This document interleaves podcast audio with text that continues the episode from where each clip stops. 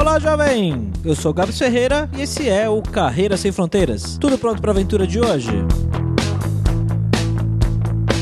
Filha de mãe chinesa e pai taiwanês, a Alice estudou Relações Internacionais na PUC e quando seu namorado conseguiu um emprego na Bélgica, ela resolveu se jogar para ver como era a vida lá também. Depois de mandar muitos e muitos currículos, a Alice conseguiu um emprego e hoje vive em Bruxelas há pouco mais de dois anos. Ao contrário do que a gente pensa ou imagina, a Alice contou pra gente que o pessoal de Bruxelas é bem caloroso e gosta de dar abraços, olha só, e que a vida lá nessa cidade é muito bacana, principalmente pela qualidade de vida e pelo fato de que todo dia, no fim do dia, o pessoal toma uma cervejinha.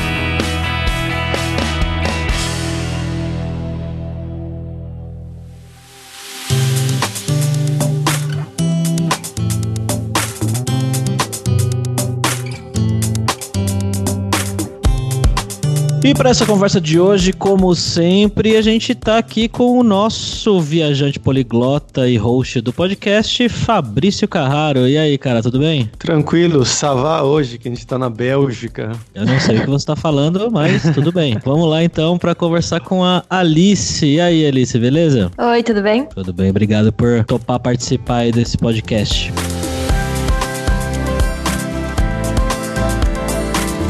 Bom, galera, como sempre, nosso jabazinho aqui antes do episódio, que é só para lembrar que o podcast Carreiras Sem Fronteiras é oferecido pela Lura Língua, cursos online de idiomas, que eu, Fabrício Carraro, ajudei a desenvolver com os métodos que eu utilizei e utilizo para aprender idiomas como russo, polonês, grego, inglês, alemão, francês e assim por diante. Então vai lá em aluralingua.com.br e começa a estudar com a gente hoje mesmo.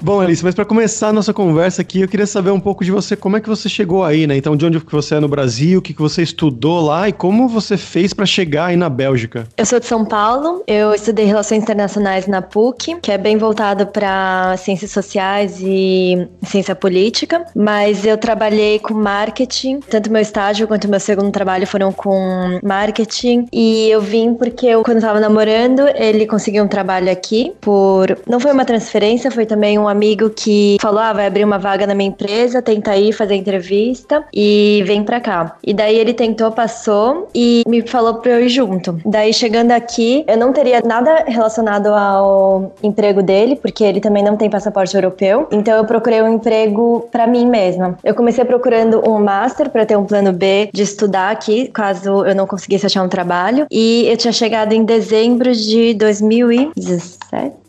Faz dois anos e meio que eu moro aqui. Quando é, eu cheguei. 2016, então é dezembro de 2016, começo de 2017. É, e vários masters, você tem que enviar essa aplicação até o final de janeiro. Então eu pensei, ah, eu vou chegar, vou tentar me aplicar pro master pra ter já isso garantido. Se eu não conseguir um emprego, eu começo a estudar e daí eu vou ter o visto de estudante. Não vou falar que foi fácil, porque eu procurei só pelo LinkedIn, mas eu mandei meu currículo para mais de 150 empresas, eu acho, porque fica marcado no LinkedIn quantas empresas eu enviei meu currículo. Dessas 150, só 10 me chamaram para entrevista, porque várias já te eliminam se você não tem passaporte europeu ou se você não fala francês e holandês, que são as duas línguas oficiais daqui. E eu tinha só francês no meu currículo e o inglês, né, mas não holandês. Mas as poucas que me chamaram para entrevista, no fim eu passei em duas e numa terceira que me deram a vaga, depois congelaram a vaga e depois abriram a vaga de novo. Então, é, se for ver pelas proporções, quando você consegue uma entrevista, não é tão difícil conseguir o trabalho realmente, porque já são pessoas que estão dispostas a contratar alguém que precisa do work permit. Mas até você achar essas empresas é um pouco difícil, porque a maioria procura europeu. Sim, pô, 150 mesmo que você mandou, é, caramba.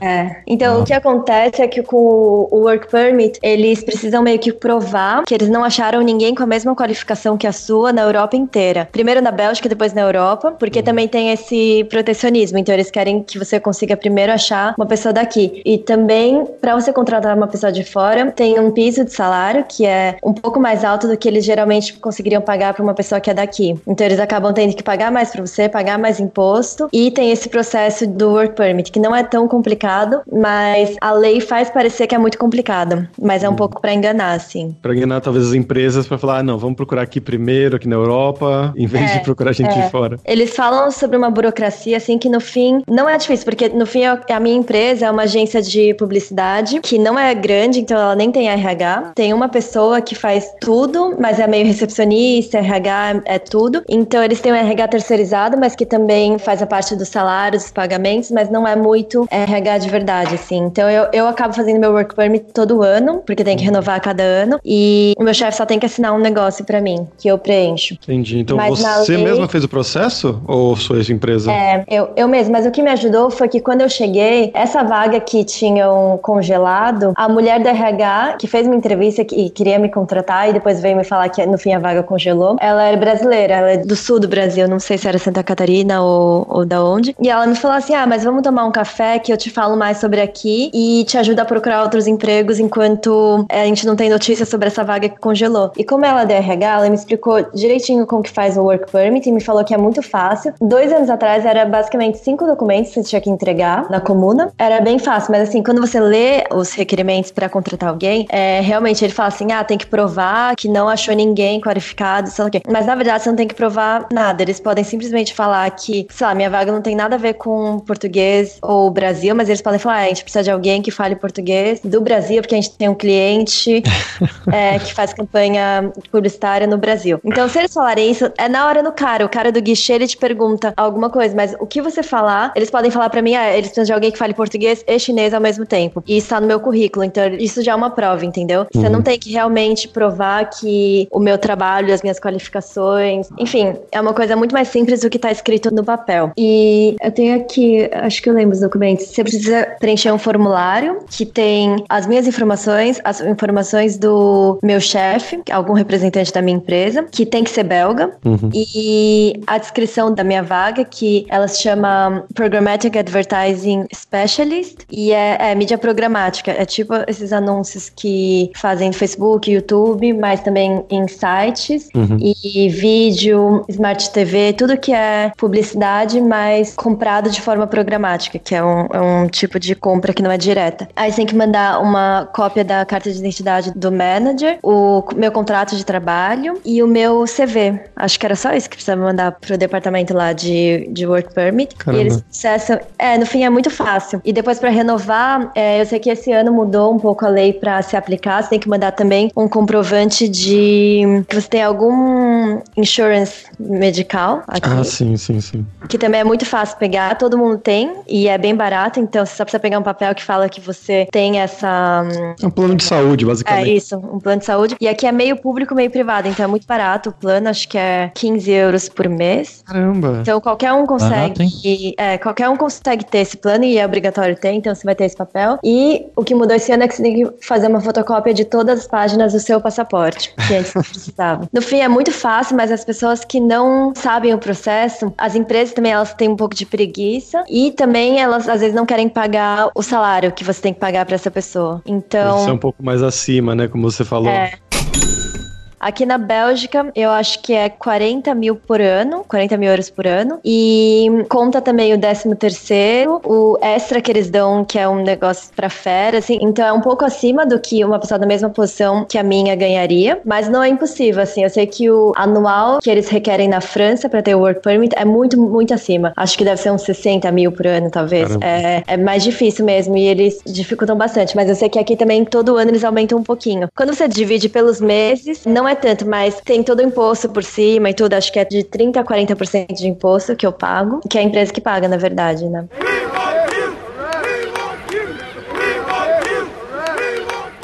E Alice, por que, que a empresa que você está trabalhando aí te contratou? O que, que você tinha no currículo de diferente? Era alguma habilidade diferente? Foi o curso que você fez? Não foi o curso que eu fiz, porque não tem muito a ver com marketing ou mídia programática. Os meus empregos tinham, mas eu perguntei já para os meus chefes eles falam que foi muito assim de um feeling que eles tiveram. Eles viram uma coisa mais relacionada à atitude e eles não estavam procurando na época necessariamente uma uma pessoa com muita experiência no que eles estavam fazendo, porque era basicamente uma startup que começou dentro de um grupo que é uma agência de marketing internacional, mas a parte deles é mais relacionada a dados e tudo que é mídia programática, mas eles queriam mais uma pessoa com uma atmosfera que batesse com a deles do que com muita experiência, assim. Então, foi mais isso. Não ajuda muito para outras pessoas, mas não foi muito relacionado ao currículo em si. Mais fit cultural, né? Vamos dizer. É, eles acharam legal que, assim, foi uma pessoa que veio do Brasil, simplesmente saiu do Brasil e veio para cá. E acho que eles nunca tinham trabalhado com gente que não era daqui, então eles sentiram que ia ser uma coisa nova, eu acho. Coragem, talvez, né?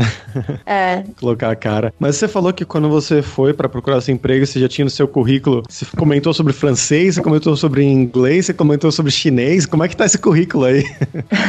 Bom, eu falo português como língua principal, porque eu nasci em São Paulo e sempre morei lá. Mas os meus pais, eles falam chinês entre si, porque minha mãe é da China e meu pai é de Taiwan. Nossa. Então, Uau. em casa, a gente mistura um pouco dos dois, porque meu pai não fala super bem português. E então a gente fala um pouco dos dois, mas eu tenho chinês no meu currículo, mas não escrito. Na minha escola, eu sempre estudei espanhol, desde os 10 anos, então também tenho o espanhol e o inglês. E depois eu comecei o francês na faculdade, porque como eu estudava política, eu queria fazer meu intercâmbio na França. E então eu comecei logo que eu entrei na faculdade e fiz meu intercâmbio lá, então melhorou um pouco também. Então quando eu cheguei aqui, também tinha o francês, era o que acho que B, B1, B2, assim, que serve já pra trabalhar. Sim, é como se fosse um nível intermediário mais pra cima até. É, é. E a diferença daqui é que as pessoas. Tem três línguas oficiais aqui. No norte é o Flemish, que parece muito holandês, mas um pouco mais simples, como se fosse a diferença entre o português do Brasil e o português de Portugal. E no sul é o francês. Só que também é um francês que dá pra entender melhor do que o francês de Paris, da França. Com Então, certeza. É. em Bruxelas tem muita empresa internacional e tem muita sede de instituições internacionais, onde tudo é feito em inglês. E depois tem uma partezinha que a língua oficial é, é alemão. Então você tem três línguas. O que acontece é que ninguém fala as três línguas perfeitamente, mas você sempre vai ter contato com pessoas que falam outras línguas. Então, se alguém estiver falando em francês e você fala muito devagar ou com erros, a pessoa também não vai te julgar, porque muita gente do ambiente dela é native speaker Flemish, mas aprendeu francês, então também fala com erros ou fala mais devagar, ou fala com sotaque. Então todo mundo cresce acostumado a falar com gente que fala todas as línguas, mas não fala nenhuma perfeitamente. Então ninguém te corta assim quando você tá falando devagar ou quando você fala errado. E todo mundo que fala francês tem muita dificuldade em falar holandês, então também fala bem devagar ou, ou acaba mudando para inglês porque acaba sendo mais fácil. Então você sempre consegue se adaptar, assim, numa reunião sempre vai ter pelo menos uma ou duas pessoas que não falam a língua das outras pessoas, então acabam ou fazendo em francês misturado com holandês ou em inglês. Então aqui é, é um lugar bem receptivo, acho, para quem tem um pouco de vergonha de falar a língua quando não é super fluente. Puta que legal. Mas na sua empresa aí, por exemplo, as reuniões vocês fazem nesse misto também ou fazem em inglês ou como? Era bem cansativo no começo pro cérebro, porque você ouve muita gente falando muita coisa, nada a ver, mas no meu time tem dois italianos, então entre eles falam italiano e com a gente eles falam inglês, mas um deles fala muito bem francês, então qualquer pessoa que fale francês ele acaba falando francês, ou qualquer pessoa que fale holandês, ele fala holandês. Entre ele e o outro manager eles falam holandês, entre ele e o meu outro colega que é francês, ele fala francês, comigo ele fala inglês, e a outra menina, ela é do Marrocos, mas ela nasceu aqui, então ela fala muito bem francês, mas ela não fala tão bem o holandês nem o inglês. Então, acaba que aqui as pessoas olham pra pessoa e já associam uma língua e já começam a falar, mas quando tem reunião, geralmente eles perguntam no começo, ah, vocês preferem que eu fale? Todo mundo que faz reunião e é de cargos mais altos ou é de sales houses, que são tipo vendas, eles geralmente falam as duas muito bem. Então eles te perguntam o que, que vocês preferem e acaba que se o público é muito misto, a gente decide em inglês e daí eles fazem em inglês. Caramba, que loucura isso aí. Não tem nem como imaginar um negócio desse no Brasil, né? É. E quando você vai no cinema, a legenda dos filmes é os dois, é em francês e holandês. Então, basicamente, a metade da tela você tem texto. E é muito dois? confuso você ouvir, olhar a cena e tentar ler uma das duas legendas ou ignorar as duas legendas, se você Nossa. se o filme for em inglês. É. Nossa, eu ia ficar maluco com isso. Caramba.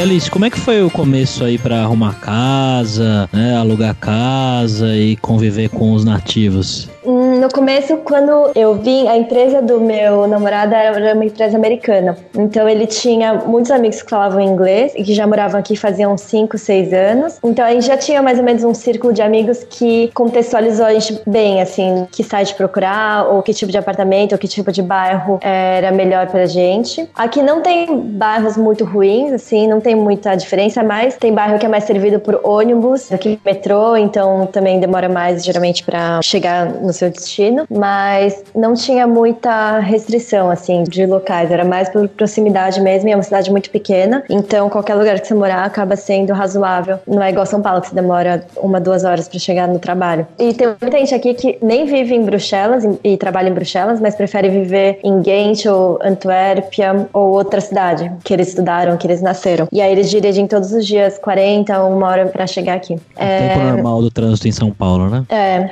quando eu cheguei, a empresa marcou um hotel durante um mês, então a gente teve um bom tempo pra procurar. E como eu não tava trabalhando, só ele tava trabalhando, eu tinha muito tempo pra visitar apartamento e pra escolher bem, assim. E como a gente tava dividindo aluguel em dois, a gente não precisou procurar uma coisa muito pequena. Quem é estudante geralmente divide um apartamento em três pessoas, mas eu procurei no ImoWeb, que é o site mais famoso daqui. Você coloca lá os- o, bairro que você quer e mais ou menos a faixa de preço que você procurou. No pr- meu primeiro ano, a gente procurou um apartamento que custava mais ou menos 800 euros o aluguel, então 400 para cada. E por cima disso, você tem a conta da internet, que é mais ou menos 50 euros por mês, mais energia e água, que dava 70 por mês. No fim, dava mil as contas e ficava 500 para cada um. E depois, para alimentação, você gasta uns, não sei, se você comer bastante em casa, supermercado e tal, acho que 200, 300. E se você come bastante em restaurante ou vai muito para bar, deve gastar uns 400 por mês, mais ou menos. Então, ganhando um salário de 2 mil, você consegue gastar 500 com aluguel, uns 400 com esses outros gastos, assim, restaurante, sair, etc. E daí você ainda tem mil que você guarda para viajar ou compras, né? Coisas pessoais. Então, é uma qualidade de vida bem boa que dá para ter com o salário de uma pessoa entre 22 e 29 anos. O que acontece aqui é que você é promovido, mas você não ganha muito mais. Então, você pode passar o resto da sua vida ganhando isso. Então, eu não ganho muito mais do que o meu chefe, porque é muito igual. Todas as posições ganham mais ou menos a mesma coisa. Você só consegue aumentar um pouco seu salário se você mudar de empresa, e aí você negocia. Mas se você não for de vendas, todo mundo ganha mais ou menos esse padrão e sobrevive com isso, porque não tem nada que exploram muito, assim. Todos os preços são bem razoáveis. Como que você acha que é a qualidade de vida nessa comparação com São Paulo, com o que você ganhava lá, com o que você ganha aí? É bem melhor, é muito melhor. Porque em São Paulo, se eu ganhasse isso, eu não conseguiria morar sozinha. Hoje eu moro sozinha, num apartamento de 60 metros quadrados. Em São Paulo, você acaba trabalhando o dia inteiro, né? Não tem tempo pra fazer muita coisa. Aqui eu entro às nove e meia, saio às seis e meia. Depois eu, posso, eu vou pra academia, eu vou pro tênis, ou saio e ainda tem tempo pra fazer muita coisa. Em São Paulo eu saía muito tarde, saía 10, 11 horas do trabalho. E Caramba. chegar em qualquer lugar demora muito, então você também não marca muita coisa a semana inteira, porque não é muito previsível os horários. Aqui você consegue fazer muito mais com um salário normal, assim, você consegue viajar bem mais no final de semana. E aqui muita empresa dá carro também, pra quem já tá. É, acho que acima de júnior, quando você é estagiário, assim que você é promovido, você não recebe um carro, mas logo depois você já recebe. E geralmente são carros muito bons, aqui todo mundo ganha ou uma BMW ou uma Mercedes, que é o leasing da empresa. É. É igualzinho em São Paulo. É igualzinho. É que você vê pessoas muito jovens dirigindo carros muito bons, mas porque também eles não são tão caros aqui, né? Acaba descontando acho que uns 100 euros por mês do seu salário. Bom, Alice, geralmente tem uma parte do podcast aqui que eu pergunto sobre dinheiro e qualidade de vida, e eu geralmente falo para as pessoas não falarem quanto ganha, mas você já falou quanto ganha, já falou a qualidade de vida, já falou quanto gasta, já falou tudo. já. então, acho que eu nem vou fazer essa pergunta. Американская фирма Transceptor Technology приступила к производству компьютеров «Персональный спутник». Bom, vamos lá pro nosso momento viajante poliglota aí com o Fabrício Carraro. E aí, Fabrício, o que, que você tem para contar pra gente de Bruxelas? Cara, eu fui pra Bélgica já uma vez, se não me engano, foram uns quatro anos atrás, quando eu fui fazer uma viagem. Eu fiz Moscou, uma semana em Moscou, uma semana em Amsterdã, uma semana na Bélgica e uma semana em Paris. E a Bélgica, assim, foi um lugar que eu fiquei bastante surpreso. Eu fiquei um tempinho em Bruxelas, eu achei a cidade basicamente o que a Alice contou pra gente já aí. Só que eu também fui conhecer outros lugares que a Bélgica, assim como a Holanda, são países muito pequenos, então você consegue ir para qualquer lugar muito fácil, muito rápido, assim com trem ou com ônibus. Então eu fui para cidades que uma cidade é famosíssima que chama Bruges, tem até o filme que não lembro o nome do filme em português, em inglês é In Bruges, que é uma cidade medieval com castelo, então é lindíssima. E uma cidade ao lado dela que também que chama Ghent, também é uma cidade medieval, só que um pouco maior, que eu gostei bem mais do que Bruges, para falar a verdade. Então, sempre que eu tenho amigos que vão para Bélgica, eles falam: "Ah, eu vou para Bruxelas e para Bruges". Eu sempre falo: "Vai para Ghent", que é no meio do caminho, é tipo, sei lá, uns 40 minutos, 30 minutos de Bruxelas, se não me engano, de trem, e é lindíssima, maravilhosa, recomendo bastante. E de dicas culturais, cara, isso aqui, talvez você se lembre, uma banda do começo dos anos 2000, que é belga, que é a banda Lasgo, que tocava Ah, bastante sim. nas matinês, né? Sim, lembro sim, cara. E tem também os famosíssimos, né? O Jean-Claude Van Damme, o pessoal lembra lá dos filmes dos anos 80, de lutador de brucutus famosos, né? Ele Nossa, é é belga. verdade. e outro cara que muita gente, acho que ninguém associa com a Bélgica, que é o Hergé, o escritor do Tintim, aquele desenho que passava no Brasil, que talvez muita gente associe com a França ou com os Estados Unidos, não sei, nem saiba, mas o Hergé ele é belga e escreveu o Tintim, então se você vai pra Bélgica, em todo lugar, em Bruxelas, eu vi bastante coisa de Tintim, livraria especializada em coisas de Tintim, então é bem legal. Nossa, eu nem imaginava, cara. Assistia muito Tintin na cultura. É. Tem o museu dele, também tem vários grafites dele pela cidade, em vários prédios. Bom, eu, eu tenho vontade de ir pra Bélgica pra tomar cerveja. Também, E- também. Isso é um ponto positivíssimo de Bruxelas. Eu vou até perguntar pra Alice depois. Você toma cerveja aí, Alice? Eu tomo, já tomei. Acho que eles falam que se você quiser experimentar todas as cervejas belgas, você tem que tomar uma por dia durante três anos. Nossa. Uau. Uma diferente da outra. E o problema é que os brasileiros que vêm aqui, geralmente você marca um bar de tarde, assim, e fica bebendo a tarde inteira, né? O litrão. Só que aqui, você não pode ter o mesmo hábito, porque cada cerveja, ela tem uns 10, 15% de álcool. Nossa, é um vinho. 3, 4, você já fica muito bêbado. E você não percebe, porque ela não é. É cerveja, né? O gosto é bom, ela não é super forte. Você não sente que você tá bebendo destilado. E aí você vai bebendo a tarde inteira, você fica muito bêbado no no fim. E elas são realmente bem, bem fortes. Acho que isso ia acontecer comigo se eu for pra aí.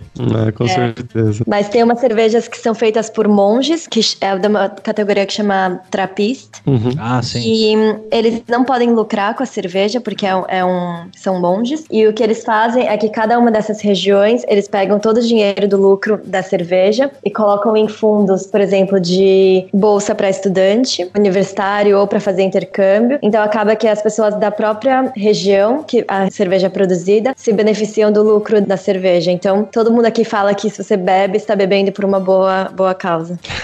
Uau. Uma ótima desculpa, né? É. Segunda-feira, não tô fazendo nada, vou encher a cara. Por quê? Pô, eu vou ajudar a cidade aí. Não, em três anos, né? Uma por dia, tá lá, tá na média. Não. É. Não, aqui as pessoas bebem muito, com muito mais frequência do que no Brasil, eu acho. Mas faz parte da vida deles, assim, diária. Não é igual no Brasil que você tem um churrasco ou, ou tem um happy hour específico aqui. Todos os dias as pessoas saem pra beber pelo menos uma cerveja, assim, não pra encher a cara, mas pelo menos uma por dia todo mundo bebe. Ah, bom, tá. Vamos pensar em se mudar pra Bruxelas, talvez, então. tá ficando mais interessante. Fazendo as malas aqui já. E Alice, conta pra gente um pouco como é que é essa dinâmica do trabalho. Você já contou um pouquinho pra gente, né, como é que funciona com as reuniões e tudo mais, mas como é que é na relação em comparação com o Brasil, assim, de horários de trabalho, da dinâmica do dia a dia, da relação com seus colegas de trabalho? Você acha que é parecido ou que é muito diferente? Com o Brasil eu não acho muito diferente, não. Eu até me surpreendi que as pessoas aqui elas são bem abertas e bem afetivas, assim. Acho que no meu primeiro mês, uma das meninas já, já veio e me abraçou, porque eu ia tirar dois dias de férias. E ela, Caramba. ah, eu vou sentir saudades. E quando eu voltei, todo mundo veio também me abraçar. El- Elas são bem, assim, calorosas, igual no Brasil. E não senti muito choque. não teve um choque muito grande, assim, entre trabalhar no Brasil e trabalhar aqui. No Brasil, eu sempre trabalhei nesse ambiente de startup barra marketing, que é um pouco mais descontraído, então ninguém usa terno. Aqui no verão também tem gente que vem de chinelo, de short. É bem tranquilo. Janeiro. E de hábitos, assim, não vejo muita diferença com São Paulo, porque acho que São Paulo também é, tem muita empresa que pega hábitos de empresas americanas aqui também, então não muda muito nesse sentido. Então você não sentiu de- tanto choque? Eu tava imaginando que você ia falar que era hum, o pessoal é mais frio, o pessoal é mais seco, que a gente escuta bastante isso aqui, né, Fabrício? Sim, sim. Não, que uma coisa que eu até queria adicionar foi que quando eu fui pra Bélgica, em Bruxelas e nas outras cidades também, eu achei as pessoas as mais simpáticas que eu conheci até agora aqui na Europa, no sentido de ser prestativo, de ser solícito. Então você tá andando na rua, você pergunta ah, onde que é isso daqui, a igreja, não sei o que, a pessoa me levava até a igreja, sabe? Foi nesse nível. Então eu fiquei bem surpreso, assim, foi bem diferente da experiência que eu tive em Paris, por exemplo. É, eles falam que os franceses daqui, os que falam francês daqui, são mais legais que os franceses da França, e os que falam holandês daqui são mais legais que os holandeses da Holanda, porque eles são uma mistura assim. Ao mesmo tempo, eles não são nada, porque não tem uma coisa muito identidade belga, uma coisa muito própria daqui, mas por eles não serem nada, eles não têm, eles não entram muito nesses estereótipos de francês ser arrogante ou de holandês ser muito, muito sério ou impessoal. Então eles se sentem um pouco mais latinos, assim, mais parecidos com italiano, espanhol. É mais isso mesmo. Pô, que Cada legal. vez com mais vontade de conhecer a Bélgica agora. hein? É, eu gosto bastante.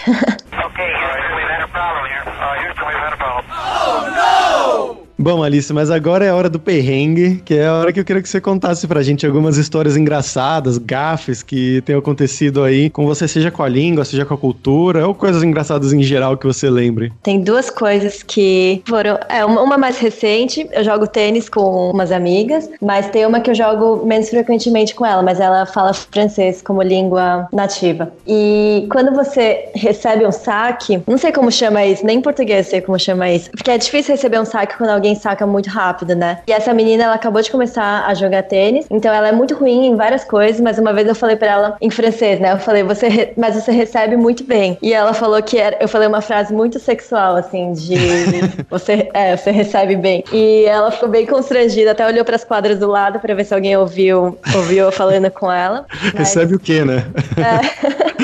Teve outra que a gente passou bastante no começo, porque quando você vai no supermercado, você vê muito produto e tá escrito em francês e em holandês, mas não tem em inglês, então você tem que se virar com essas duas línguas. E várias vezes eu, eu comprava ou eu pedia pra alguém comprar uma coisa pra mim, vinha uma coisa totalmente errada, que é, por exemplo, você, precisa de sabão em pó pra roupa. Aí acabava voltando a pessoa com sabão pra lavar louça ou detergente, uma coisa totalmente diferente da que você queria. Então teve muito produto que eu já comprei que não era o que eu tava querendo, mas não entendia nenhuma das duas línguas o que tava falando. Então eu acabava comprando pela foto. Mas foi mais isso mesmo. e aí você usava aquilo mesmo. É, acaba aprendendo com os erros. Lavar roupa, com detergente.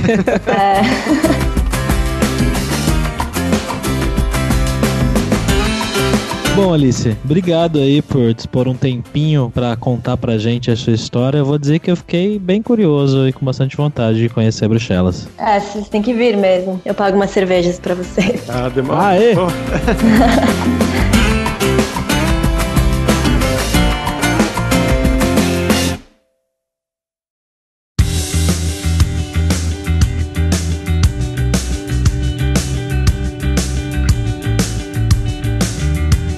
pessoal, por hoje foi isso. Muito obrigado, como sempre, pela sua audiência. E entre lá no nosso grupo no Facebook, o Carreiras Sem Fronteiras, para você ter mais dicas sobre empregos, mercado de trabalho no exterior, tecnologia e também outros idiomas, a língua inglesa ou talvez algum outro idioma que você precise para um trabalho fora do país. E não deixe de conhecer a Lura Língua para você reforçar o seu inglês e dar aquela força no seu currículo e na sua vida profissional. Eu acredito que a Alice seja uma inspiração enorme nesse ponto com tantos idiomas que ela aprendeu por si própria. Então vai lá em aluralingua.com.br e começa a estudar com a gente hoje mesmo. Além também, é claro, como sempre, da alura.com.br, que tem mais de 750 cursos de tecnologia nas áreas de programação, de marketing, de design. Bem como a Alice falou que ela trabalha nessa área de marketing, lá tem cursos dessa área também, se você se interessar, se você estiver talvez pensando em ir pra Bélgica como ela ou pra algum outro lugar, também trabalhar com essa área. Então, com certeza vai ter um curso pra você. Então, pessoal, até a próxima quarta-feira com uma nova aventura em um novo país. Tchau, tchau.